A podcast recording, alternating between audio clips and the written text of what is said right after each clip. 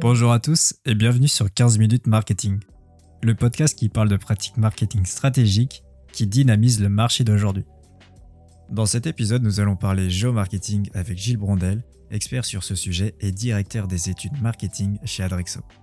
Le géomarketing est un sujet qui prend tout son sens avec l'augmentation de la data sur les clients et leur comportement. Notre invité va nous expliquer les différentes approches de ce sujet en nous en donnant des exemples basés sur son expérience professionnelle accompagnée de résultats. Je vous souhaite un bon épisode. Bonjour Monsieur Brondel, merci beaucoup d'avoir accepté euh, mon invitation. Est-ce que vous pouvez vous présenter en quelques mots s'il vous plaît? Je suis euh, Gilles Brondel, j'ai 62 ans aujourd'hui. Je suis, comme me dit souvent mes collaborateurs, un expert en, en géomarketing. Pourquoi? Parce que ça fait 20 euh, ans que je pratique environ, donc euh, avec différentes expériences, euh, notamment dans la dans la grande conso, dans la grande distribution, euh, également dans le domaine des assurances. J'ai fait un bout de carrière. Donc aujourd'hui, je suis directeur des études marketing au sein d'Abrexo, qui est le co-leader de distribution de prospectus en boîte à lettres. Et euh, dans ce cadre, je dirige une équipe pour faire des études de zones de communication et zones de distribution pour optimiser euh, la, la distribution en boîte aux lettres et distribuer sur les meilleurs consommateurs par rapport au point de vente euh, de nos clients. D'accord. Et vous êtes euh, spécialisé en géomarketing. Est-ce que vous pouvez nous donner votre définition, nous expliquer ce qu'est le géomarketing? Alors, le géomarketing euh, un terme qui a été utilisé par les Français dans les années 70 euh, environ, où les premières études ont fait émerger un besoin euh, d'avoir des données localisées, puisque le géomarketing, c'est l'étude des marchés locaux et des ménages, mais des ménages vus en tant que consommateurs. Donc, il y a eu ce besoin exhaustif de construire des bases de données exhaustives, hein, par commune, par quartier, de manière à bien comprendre, bien analyser les profils des gens qui résident, de modéliser leur comportement et euh, de répondre à des, besoins d'études, euh, de relations par exemple par rapport à un point de vente, quels sont les meilleurs acheteurs, pourquoi cela achète-t-il plus que cela, euh, lorsqu'ils sont basés plus près ou plus loin du magasin évidemment. Tout ceci intéresse évidemment les géomarketeurs. D'accord. Et il y a trois approches principales en géomarketing. Est-ce que vous pouvez peut-être nous les citer et donner des exemples? Alors oui, le marché s'est très vite segmenté en trois grandes approches. Donc les bases de données, si on peut donner des chiffres, les bases de données, ça, c'est à peu près 100 euh, à 200 millions euh, de chiffres d'affaires euh, en France. Hein. il y a un deuxième segment qui sont bah, les outils géomarketing. Donc il y a en France des éditeurs de, logiciels. Ça équivaut à peu près à un marché équivalent entre 100 et 200 millions, hein, sur la façon dont, on peut compter. Et puis, le dernier segment qui représente le dernier tiers, en fait, là aussi, entre 100 et 200 millions, ce sont les études. Donc, il y a des prestataires euh, spécialistes en France qui font des études. Donc, voilà comment, comment le, marché. Alors, si on reprend le marché des études, ces marchés des études euh, se peuvent se redécouper en trois, trois grands segments, bah, selon les besoins que, que, que l'on peut avoir euh, pour ces études, c'est-à-dire bah, des besoins stratégiques, sur des besoins également décisionnels, et puis euh, des besoins vraiment opérationnels, hein, pour euh, mener des opérations euh, marketing local de manière un petit peu au coup par coup, de manière à, pour un point de vente, d'accroître son, son chiffre d'affaires.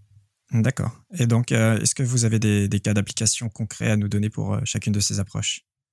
Oui, donc si on reprend les trois approches, bon, au niveau stratégique, très classiquement, Lorsqu'un réseau va racheter un autre réseau, euh, par exemple le commerce, hein, qui est peut-être leader sur le, marché, veut racheter un autre réseau, le troisième ou quatrième pour se démarquer du deuxième, bon bah il fait une étude géomarketing, il va placer sur une carte euh, tous les points de vente de son réseau et du réseau qu'il convoite, et il va voir si ce réseau complète bien par les zones de chalandise euh, associé complète bien ce premier réseau. Parce que, alors deux choses l'une, soit ce réseau complémentaire recouvre ou est recouvert par son propre réseau. Dans ce cas-là, c'est pas très intéressant puisque ça veut dire qu'il n'accroît pas son, son emprise sur le territoire. Donc, il va plutôt choisir un réseau qui lui est complémentaire afin d'accroître son emprise sur le territoire. Par exemple, s'il est dans des grandes villes urbaines et ne couvre pas euh, des villes, euh, des petites villes, voire des, le, ce qu'on appelle le urbain ou le rural, s'il y a des cibles intéressantes, eh bien, il va pouvoir euh, étudier des, des, réseaux qui recouvrent plutôt ce type de territoire. Euh, voilà un un cas d'espèce. Et ça aboutit évidemment au rachat ou non de ce, euh, en tout cas, négociation ou non de ce, de ce réseau, avec la plus-value, avec on, on, prévoit combien ça va amener de nouveaux clients, etc., etc. D'accord. Voilà un premier cas. Alors un deuxième cas qui est intéressant puisque c'est c'est peut-être ce qui a créé le besoin d'avoir des bases de données exhaustives en France, et euh, c'est Bison Futé. Bison Futé, c'est un très bel exemple, puisque c'est un exemple en plus que je connais bien, puisque euh, j'ai participé à ce projet euh, dès son origine. Le besoin était de d'estimer et de modéliser les, zones de, de, trafic en fonction de la densité euh, du trafic sur les routes en France. Donc, quand on voit tout ça, on voit qu'on parle de trajets de route, on parle également de personnes, de comportements, euh, à quel moment partent-ils en vacances, et cette modélisation qui permet de voir à quel moment, en fonction des vitesses autorisées sur les routes, à quel moment peut-on modéliser bah, les bouchons à prévoir, et les zones et les périodes à, éviter. Donc pour faire ça, bah, il y a énormément de travail de données. On en a parlé tout à l'heure, constitution de données. Euh, ensuite, alors à base de gros échantillons, ensuite va disposer aussi des cartes des routes de France, bien le travail, et puis le travail de modélisation avec des logiciels qui n'existaient pas à l'époque, euh, donc beaucoup de travail, euh, on va dire, statistique. Donc ça, c'est un, on revient le côté stratégique, évidemment, aujourd'hui, que ça peut apporter. Donc voilà deux, deux, cas dans le domaine stratégique. Alors dans le domaine ensuite euh, décisionnel, lorsqu'une une entreprise veut refondre son réseau commercial, pourquoi? Parce que les clients, euh, il est dans une phase de, de, croissance de marché, il veut conquérir de nouvelles cibles, donc il va accroître son réseau commercial, euh, être plus proche des clients, vous voyez toutes les, euh, les problématiques d'adaptation qui peuvent se présenter. Également, il veut il veut, il veut attaquer des, oui, des, des nouvelles cibles. Dans ce cas-là, il va refaire son, son organisation et euh, en général, une organisation elle est euh, hiérarchisée. Hein, on a siège, les régions, ensuite euh, les agences, euh, ensuite bah, les commerciaux. Donc, pour tenir compte de tout ça, on va sectoriser le territoire, pas n'importe comment, de manière à ce que les commerciaux fassent le moins de déplacements possible dans leur territoire. Donc, on va attribuer des bouts de territoire à des commerciaux, euh, ensuite à des régions, etc., pour équilibrer tous les territoires en termes de charge de travail, en termes de chiffre d'affaires potentiel. Donc pour cela, bah, ça nécessite d'étudier les potentialités du territoire et y avoir en fonction des cibles étudiées. Voilà. Et donc on va faire toute une segmentation en fait des territoires pour attribuer les bons territoires aux bonnes personnes. D'accord. Voilà. Donc c'est quelque chose qui est euh, assez, euh, assez pointu, c'est expert, notamment euh, essayer de proposer une sécurisation qui peut être pérenne sur plusieurs années. D'accord. Voilà un exemple. Un autre exemple est que aujourd'hui, quand on analyse les, les zones de chalandise avec les personnes qui habitent, bon, mécaniquement, on va se dire, euh, lorsqu'on est plus proche du magasin, on aura une probabilité d'acheter qui est plus forte qu'ailleurs, mais aujourd'hui, c'est plus vrai du tout. en tout cas, ce n'est plus la seule composante qui explique. Les composantes qui peuvent expliquer, c'est euh, elles sont de trois ordres. Il y a d'abord l'attractivité du point de vente. Si le point de vente est moins attractif qu'un autre qui est situé plus loin, on est prêt à aller euh, vers ce point de vente plus loin. Après, il y a l'affinité. Est-ce que euh, les produits qui sont proposés dans ce point de vente qui est proche de chez moi me conviennent? Euh, Dans ce cas-là, euh, le consommateur, il a le choix. Donc, vraiment, il va choisir, même s'il y a la pub, même s'il y a des campagnes de promotion, bah, il va arbitrer. Et puis, un troisième point qui est l'accessibilité. Si effectivement c'est très très loin ou si c'est à côté, bon, il y a quand même une certaine logique. Ça, c'est ce qu'on appelle accessibilité. Et tous ces comportements sont connaissables grâce au géomarketing? Alors oui, c'est-à-dire qu'on va récupérer euh, des données clients à partir de fichiers clients. On va regarder euh, leurs achats, ce qu'ils font dans l'année, euh, en fonction de là où ils habitent. Voilà, c'est très connu, le géomarketing, c'est dis-moi où tu habites, je, dirais qui tu es. Et là, on peut compléter et dis, dis-moi ce que tu achètes et je, je dirai encore un peu plus qui tu es. donc, avec en connaissant son adresse, en connaissant son comportement d'achat, on va pouvoir faire beaucoup d'études pour se dire bah, que les meilleurs acheteurs sont plutôt situés dans telle, telle zone ou dans telle autre. Euh, voilà, on va faire euh, une étude. Euh, voilà. Et ça, ça reste essentiellement sur la base de données. Donc on va récupérer énormément de données euh, qui peuvent venir des fichiers clients, des opérations qu'on fait. On va récupérer le résultat, ça marche, ça marche pas. On va triturer tout ça et on va pouvoir modéliser Parce qu'aujourd'hui, euh, le comportemental joue, on va dire, entre 20 et 30% de l'achat. Voilà deux exemples où euh, on, on est vraiment sur du décisionnel. D'accord.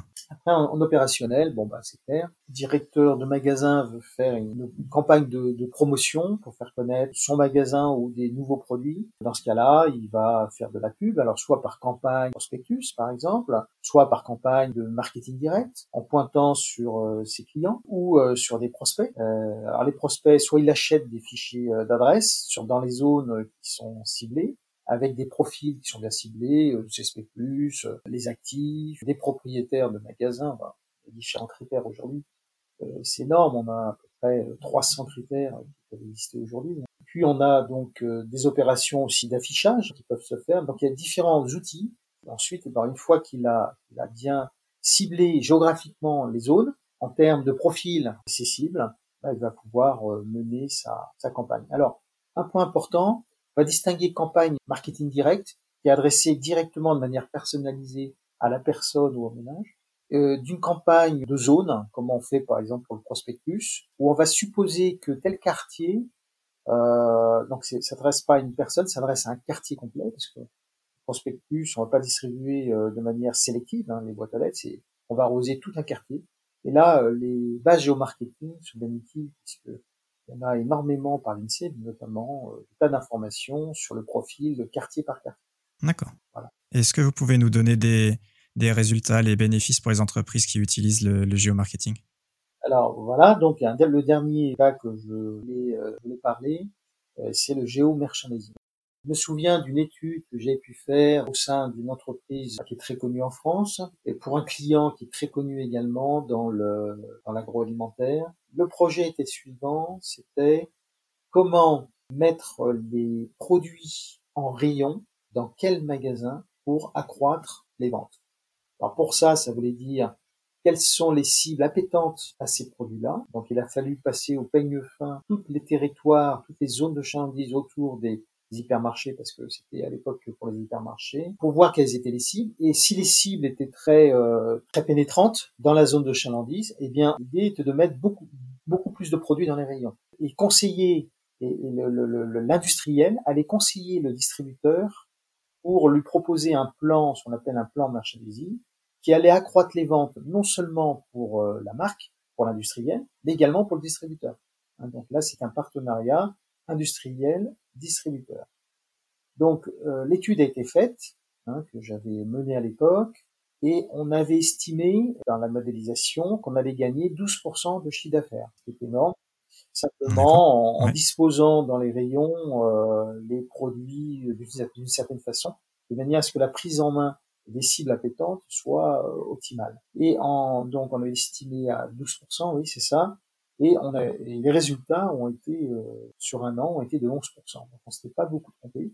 Donc voilà une étude qui a, été, euh, qui a permis de, de, donner des résultats intéressants. Alors après, si on revient maintenant à d'autres exemples comme les prospectus, notamment pour les, pour les GSA, c'est-à-dire les grandes surfaces alimentaires, euh, les champs, les carrefours, etc. Les études ont montré que si on ne distribuait pas de prospectus dans les autres de manière récurrente, ça serait euh, minimum 15% de chiffre d'affaires en moins. Donc distribuer les prospectus, mais pas les distribuer n'importe comment, de manière ciblée, de manière euh, assez proche du magasin. Alors assez proche du magasin pour les commerces de proximité comme l'alimentaire, mais aussi pour le, je pense à des secteurs comme le bricolage, comme euh, tout ce qui s'intéresse à la maison. Euh, là, c'est pas forcément de proximité, là, c'est plus des marchés d'affinité. Il faut toucher les propriétaires de maison, il faut toucher les, les personnes actives euh, avec un certain âge, voilà, donc personnes potentiellement bricoleurs, euh, avec un pouvoir d'achat euh, qui va bien avec. Et, et ça, c'est pas forcément des gens qui sont à proximité euh, des, des, grandes surfaces.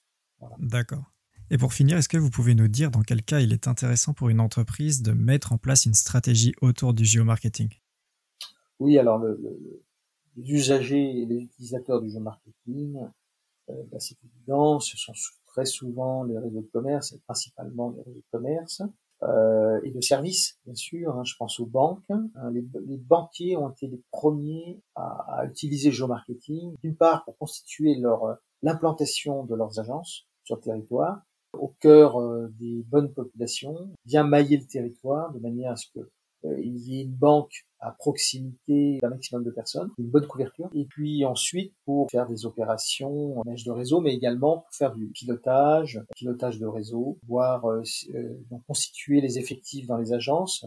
Faut-il dans tel quartier avoir plus de monde? Parce qu'il y aura plus de trafic, donc il fallait énormément de, de données pour pouvoir répondre à leurs besoins.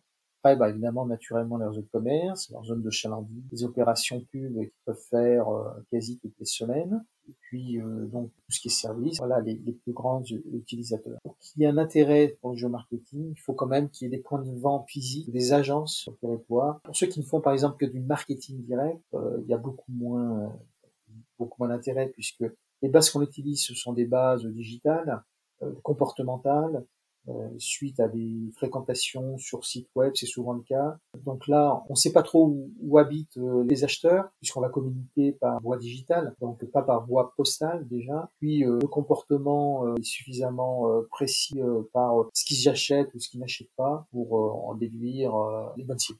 D'accord. D'accord. Merci beaucoup. Merci d'avoir répondu à mes questions. À dispo, Vincent. Merci à tous d'avoir suivi cet épisode jusqu'au bout. S'il vous a plu, n'hésitez pas à le partager ou à nous le faire savoir dans la rubrique Donnez mon avis sur notre site www.15minutesmarketing.fr. Vous pouvez nous retrouver sur les réseaux sociaux LinkedIn et Instagram sous le nom de 15 minutes marketing et vous inscrire à notre newsletter pour ne rien manquer des prochains épisodes. À dans deux.